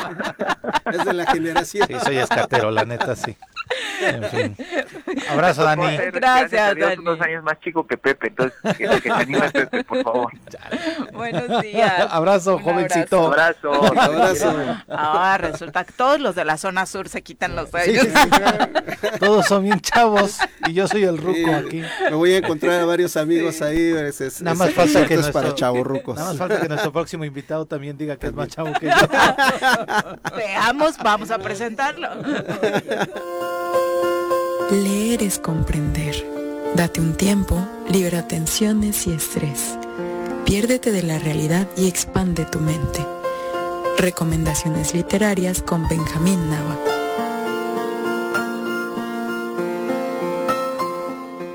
Bienvenido, Benjamín. Muchísimas gracias, como siempre. ¿Cuántos años te lleva Pepe? ya le perdí la cuenta. Pero a propósito de edad, yo, yo, yo insisto que la edad no es una, no es una este, situación cronológica, es un clima del corazón. Eso. Ay, qué bonito. Sí, así te puedo llevar muchos años de felicidad. ¿Cómo, andas de clima? Perfecto, ideal. Por eso te digo que te puedo llevar muchos, muchos este, ámbitos de, de felicidad por delante. Sí, afortunadamente yo el tema de la edad no es mi, no es mi bronca, lo disfruto muchísimo. No, no es un tema, porque yo voy a cumplir 60 y estoy bien contento. Mira, porque ya voy a sacar mi credencial de INEPAM para pagarme la mitad de todo. Eh. Ya mi tarjeta de salud, cartilla, todo eso. Oye, desde que está en la administración López Obrador, creo que sí a muchos les alegra llegar a cierta edad porque saben que hay ese apoyo. Lo vamos a seguir criticando, sin duda, ¿verdad? Pero decir, no es dinero de nadie, ni de Morena, ni de él, ni de nadie, es dinero de la nación. Además, somos personas que contribuimos. No, sin duda, y qué bueno que vaya eso. Perdón por la presunción que no, no se vale, pero este todos colaboramos a hacer la nación, esta nación, no una persona Pero qué bueno que se vaya a eso y no a otras superficialidades a las que se iba antes, ¿no? En ese eh, sentido. Eso sí, es de los pocos. A los grandes empresarios que subsidios no necesitan. A los grandes bolsillos de muchos funcionarios también. Es de lo poco que le podría yo elogiar, pero este pero hay que reconocerlo, sí es cierto. Entonces, y hay que aprovecharlo sobre todo. Sí, sí, sí. Ya que estoy a punto de los 60.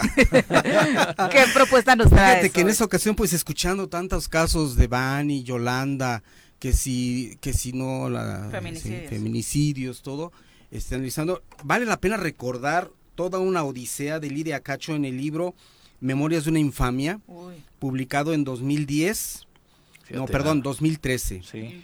Porque este libro es precisamente la memoria del, libro que le antecedió la investigación que hizo Lidia Cacho con los demonios del Edén. con todo el descubrimiento de la red de pornografía internacional que se hacía desde infantil, infantil que se hacía en, Quintana Roo y varios estados del, país, de, sí, de, la República, y que además también desentraña todo el, la corrupción del sistema este, de justicia en México.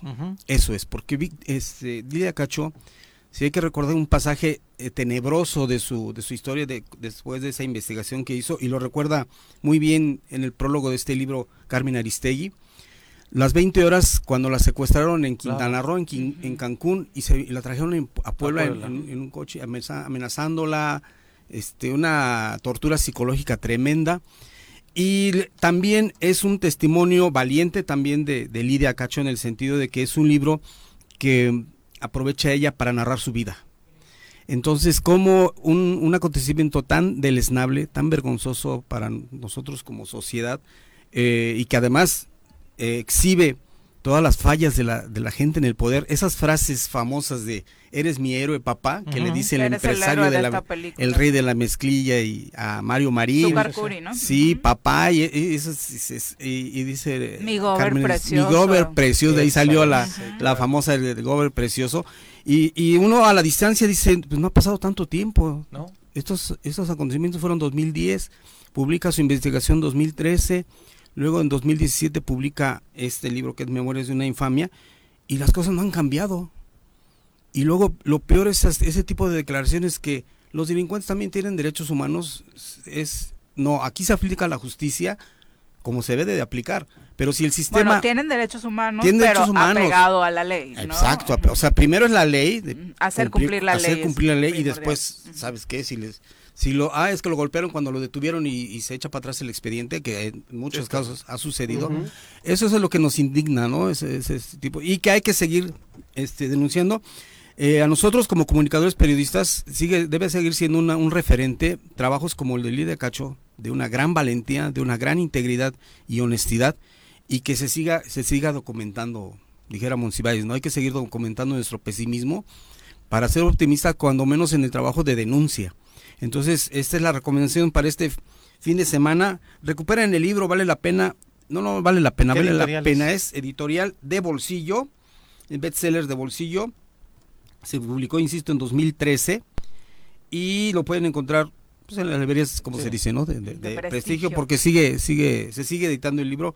Este, yo tengo los dos y este, este lo recuperé de un préstamo, famosos préstamos que siempre abundan. Supongo que fuiste a pedirlo, porque sí, lo tuve que, hace un mes que, lo, que, lo, que lo pedí y ya me lo tardaron, pero bueno, entonces es un prácticamente es un clásico de un trabajo exhaustivo de investigación, de insisto, de una integridad para una mujer que tú lees el libro y si, si lo ves en términos de un lenguaje cinematográfico, es un thriller tremendo, ¿eh?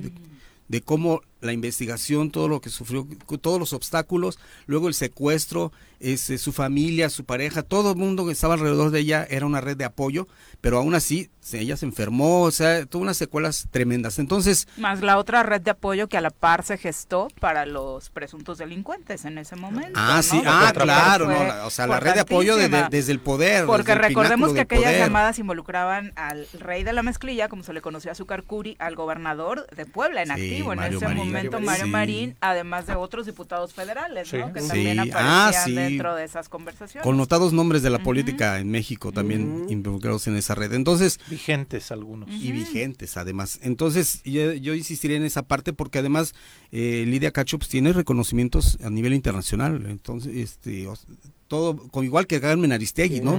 Son grandes personajes de México que también este, pasan a ser perjudicadas en esos comentarios también de que de no defender a la prensa, decir que, que, son ellos lo que se buscan, ese tipo de comentarios que se han hecho. Entonces, este, seguir insistiendo en la parte en el que este trabajo, estos tipos de trabajos tienen que seguir, deben continuar en todo México, ¿no? Y no digamos en Morelos, que tenemos ahí varios pendientes por resolver. Y lo que decías que es bien importante, y lo platicábamos al inicio del programa, ¿no? El trabajo de denuncia cuyo pues factor principal para que tenga trascendencia es el periodismo, ¿no? Y afortunadamente estas dos mujeres que acabas de mencionar se podrá tener de manera particular la opinión que se quiera, pero su trabajo está ahí avalándolas, estando del lado de las víctimas, de quienes no tienen voz, ¿no? Como en este caso eran los niños lastimados y hoy desafortunadamente tenemos muchos ejemplos en, en los temas de feminicidio que mencionaste de Devan y de Yolanda, donde desafortunadamente han sido más atacadas las familias que las propias Además, autoridades. Revictimizadas. Sí, tocaste un buen punto por último en el sentido, Viri, de que el periodismo es la historia cotidiana. Y decía un gobernador, yo me acuerdo, ¿no? Don Lauro Ortega decía, no, pues pobres periodistas, todo lo que publican al otro día se les olvida a la gente, ni quién se acuerde de lo que publican. En aquellos tiempos dinosauricos del PRI de monolítico, era una observación este costumbrista. Siento que todavía lo piensan. Y, lo siguen pensando, y lo siguen pensando.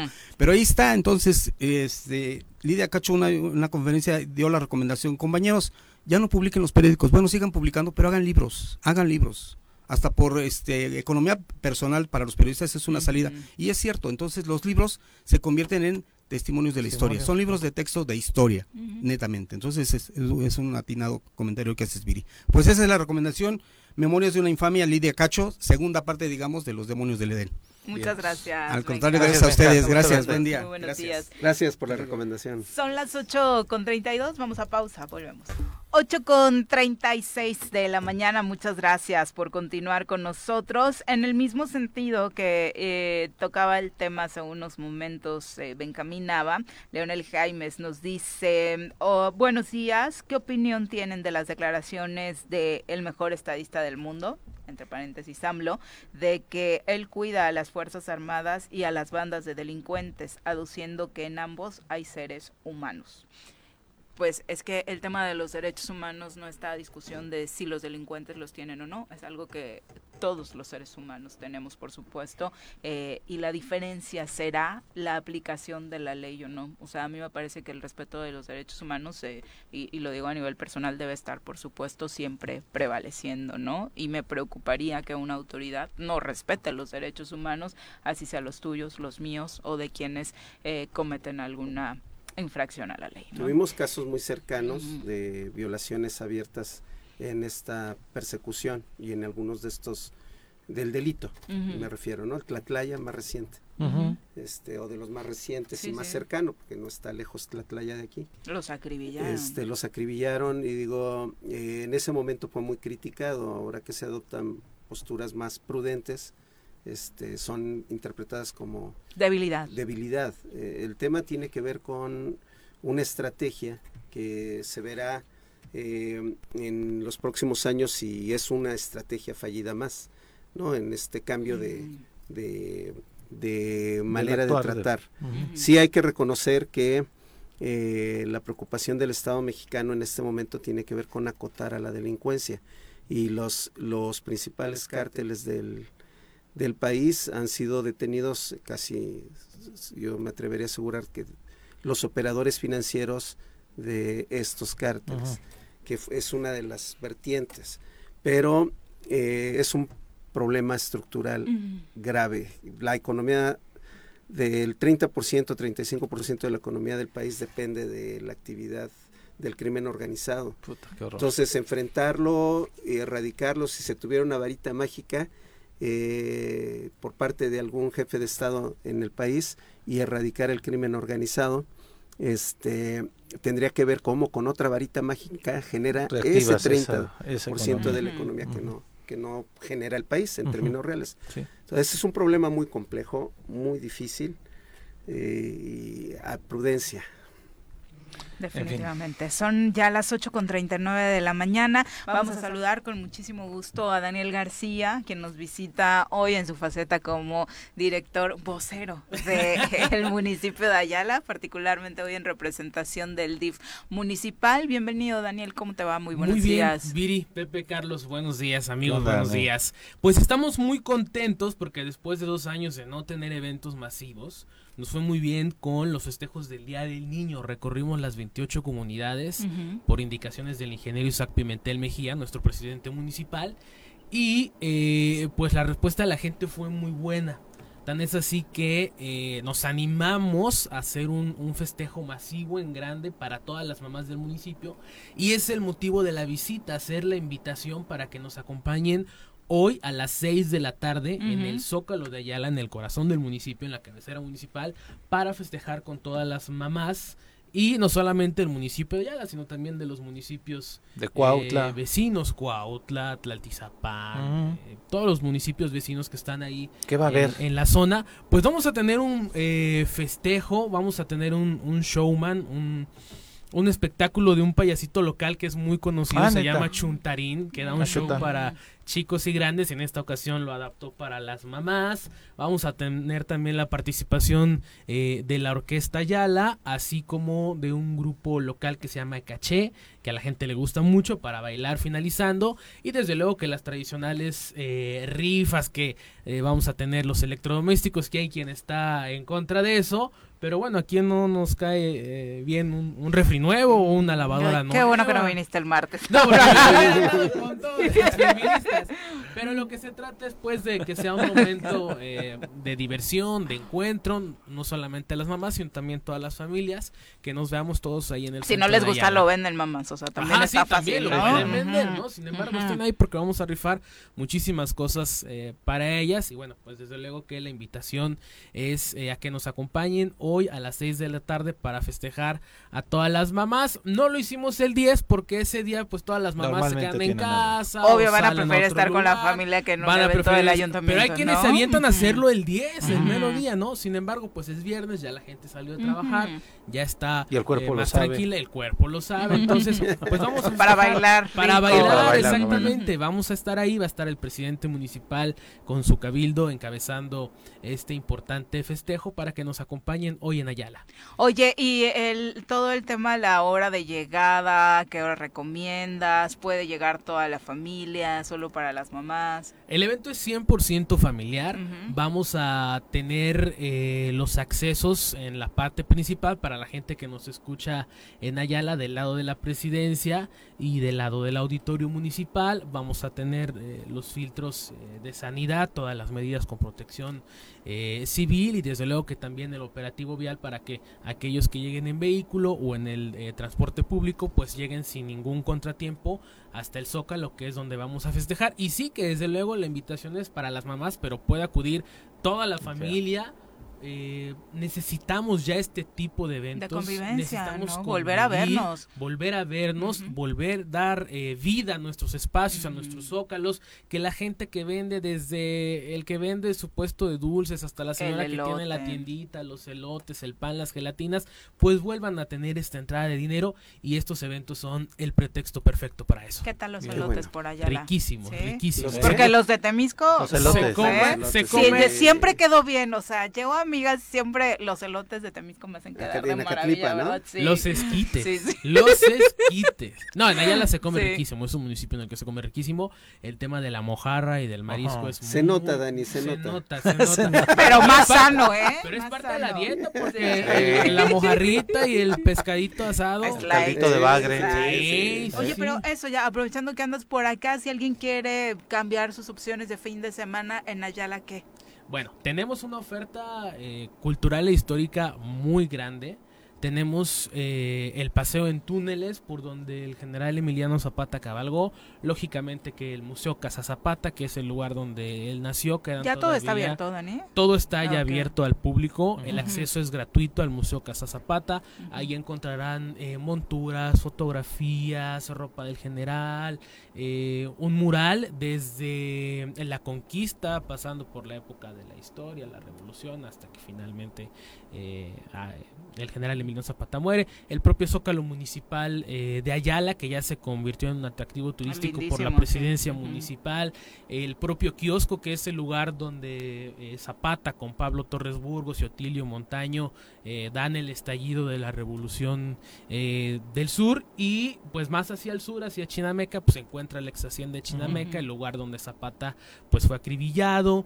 eh, y desde luego, bueno, pues un sinfín de, de lugares para comer, como decíamos hace un momento, el tema de los mariscos, el tema de la mojarra, el tema de los estanques. Porque que es como lo más tradicional. Lo más tradicional. Y además Ayala es el productor número uno de pez de ornato en el estado de Morelos. Entonces, tú que tienes tus peceras enormes, Viri, en tu casa, luego los gatos te los andan ganando, pero no importa. Que se me mueren. o sea, ya, de que esa batalla, porque de verdad, sí. Los peces como mascotas tienen un ciclo de vida muy, muy corto. Chiquito, Entonces, estar llorando para que vayan con sus niños. Hacen un tianguis, ¿no? El día sábado está el tianguis eh, de peces de ornato ahí en el auditorio de Probaré con una piraña. ¿Encontraré? Una piraña. Le dice a Juanjo que meta la mano. que le ni, se le va a antojar, ni se le va a antojar. Acuérdate que el hueso de gallina es el que le da sabor al caldo. Entonces, este, pues ahí está el, el tianguis y también entre semana está el tianguis ganadero donde pueden ir a comprar desde un chivito, una vaca, un toro, etcétera, etcétera. Es decir, la actividad eh, comercial y económica fuerte del municipio trabaja de lunes a lunes todos los días. Hay un balneario natural, ¿no? Hay muchos balnearios. Eh, está el balneario Ojo de Agua, el Colibrí, son balnearios ejidales. Por ejemplo, hay uno que se llama el Azocoche. Ahí están haciendo el agua, ahí corre el agua. Entonces, y las entradas están de 30, 40, 50 muy pesos. Accesible. Muy económico, muy accesible. Hay un eh, parque ecoturístico que se llama el Tucán, que se acaba de inaugurar, y eso habla pues de que la gente confía en el gobierno, confía en las autoridades para establecer eh, negocios que son inversiones que generan derrama en el municipio. O sea, tiene ese parque ecoturístico, tiene llamas, tiene jabalís, eh, tiene los búfalos, tiene racers, cuatrimotos, paseo a caballo, albercas, es un complejo muy eh, muy completo. El Tucán dices que se llama. Tucán se llama. Entonces el municipio pues va avanzando, va caminando y pues gracias a, a la visión del presidente Isaac Pimentel Mejía. Perfecto, Dani. Pues muchas gracias por acompañarnos. No, hombre, nos esperamos. A todas las mamás hoy en Ayala. Hoy a las 6 de la tarde en el Zócalo de Ayala, a las 6 de la tarde para festejar a las mamás en todo un eh, programa que han organizado el presidente Isaac Pimentel Mejía y su esposa, la presidenta del DIF, la maestra Sandra Baena López, que trabaja muy arduamente de la mano con el ayuntamiento. Muchas gracias. No, hombre, a ustedes. Muchas gracias. Muy buenos días. Y por supuesto, antes de cerrar este programa, vamos a los deportes. No crean que no vamos a hablar hoy de fútbol. Eh, por supuesto, tenemos información importante acerca de la liguilla del fútbol mexicano y el resto de las actividades que tienen las otras ligas del mundo. Las pelotas, las pelotas, las pelotas juega usted. No hay deporte en este mundo donde no las use usted. Las pelotas, las pelotas, las que sueña para usted. Son las de Ninelli, Niurka, Maradona y Pele. Las pelotas, las pelotas, las pelotas, sabe usted. Son las mismas en Bilbao.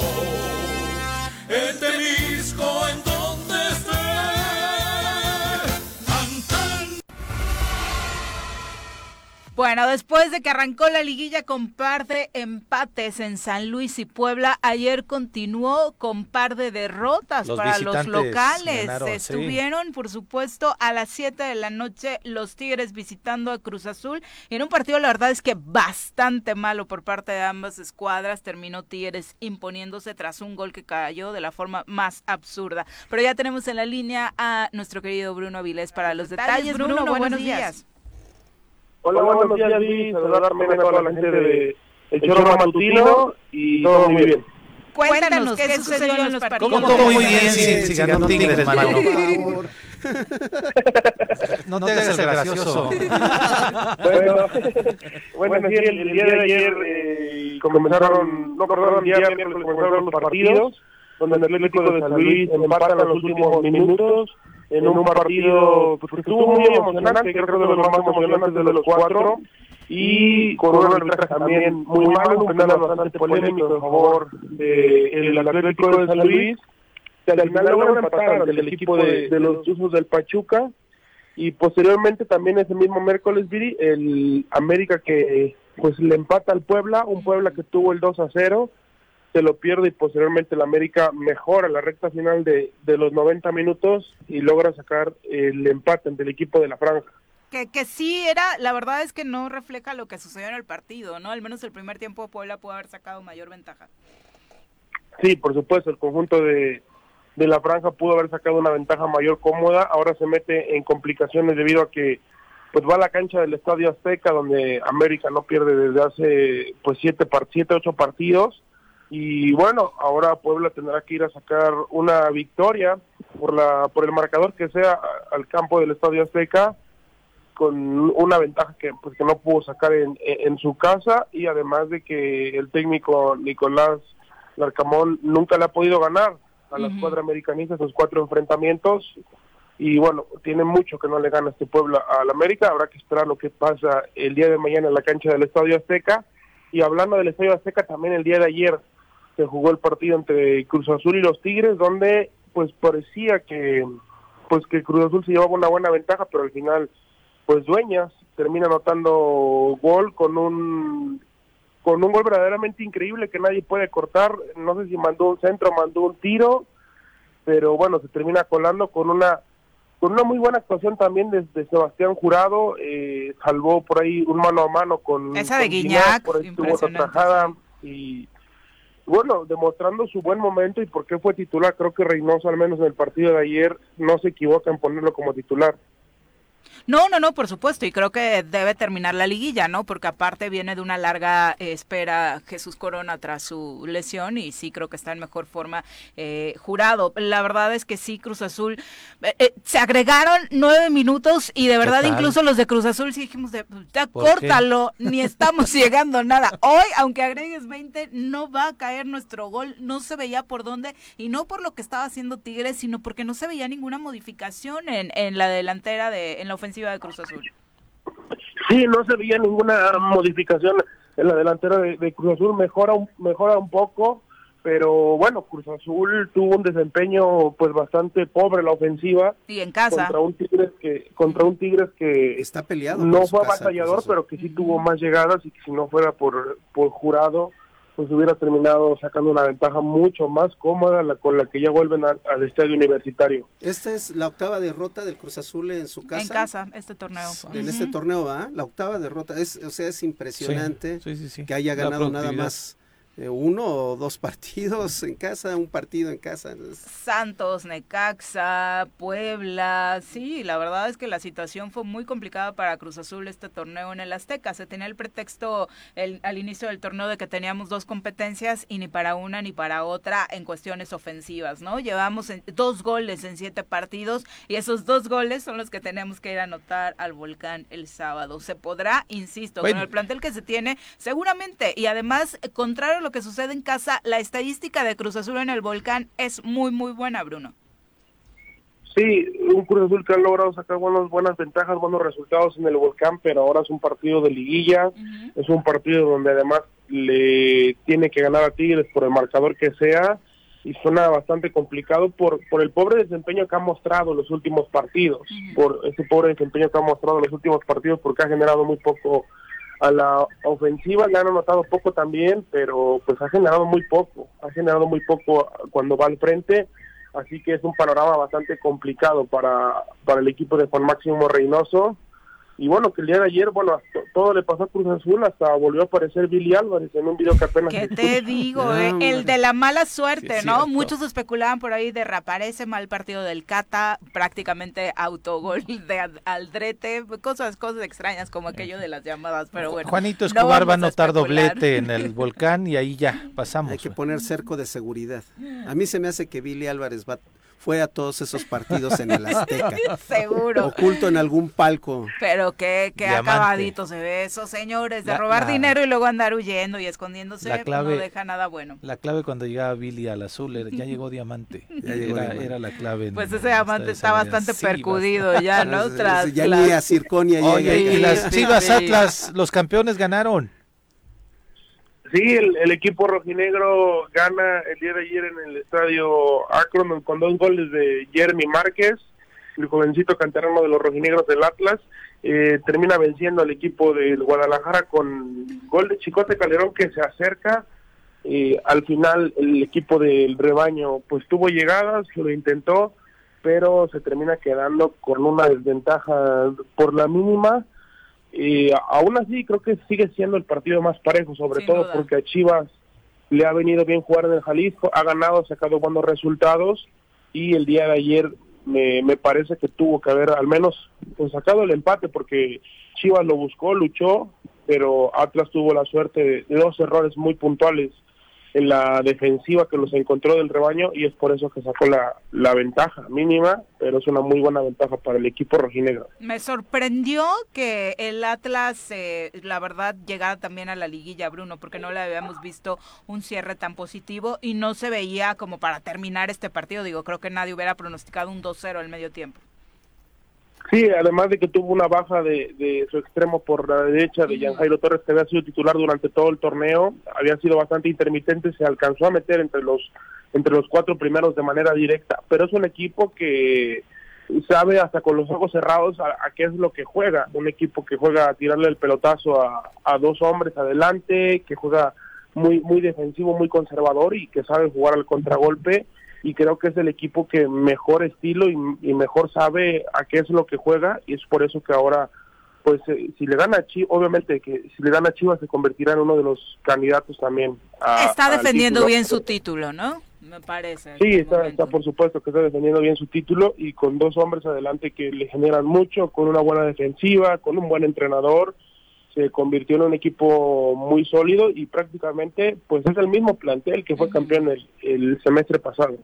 Sin duda, Bruno. Pues muchas gracias. Y como dicen, ¿no? ayer jugaron los niños, hoy juegan las niñas y la verdad es que se antojan mucho las semifinales de la Liga MX femenil con este Pachuca contra Rayadas y Tigres contra Chivas. La pregunta sigue siendo, ¿volveremos a tener final regia como ya prácticamente es la costumbre? Sí, eh, bueno, de hecho siempre se repite la final regia. También el equipo de pues de Pachuca y de Chivas lo han hecho muy bien, pero bueno, siempre se espera o se especula que va a haber otra vez final regia. Grandes enfrentamientos hoy a las seis, Pachuca ante Monterrey y a las ocho terminando este partido eh, Tigres ante el equipo de las Chivas. Grandes, grandes partidos, la verdad, si puede, no se los pierda. Muchísimas gracias, Bruno. Gracias, Viri, saludos a todos. Saludos. Un abrazo. Ya nos vamos, mi querido Carlos. Muy buenos eh, invitar a todas las madres temisquenses hoy a las 5 en Plaza Soli va a haber un festival ah, ¿en serio? Ah, Déjale marco a mi mamá. Eh, a que asistan y bueno, que pasen un bonito viernes y un excelente fin de semana. Sí, ahorita, ahorita le marco para que les caiga por ahí, mi querido Carlos. Muchas gracias por acompañarnos, Pepe. Muy buenos gracias, días. Gracias, Viri. Buenos días, buen fin de semana a todos. Ya nos vamos. Que tengan excelente fin de semana. El próximo lunes los esperamos por acá en punto de las 7. A los maestros un abrazo. Ay, el domingo ah, es, su día, claro. No se la avienten larga. El lunes hay que trabajar.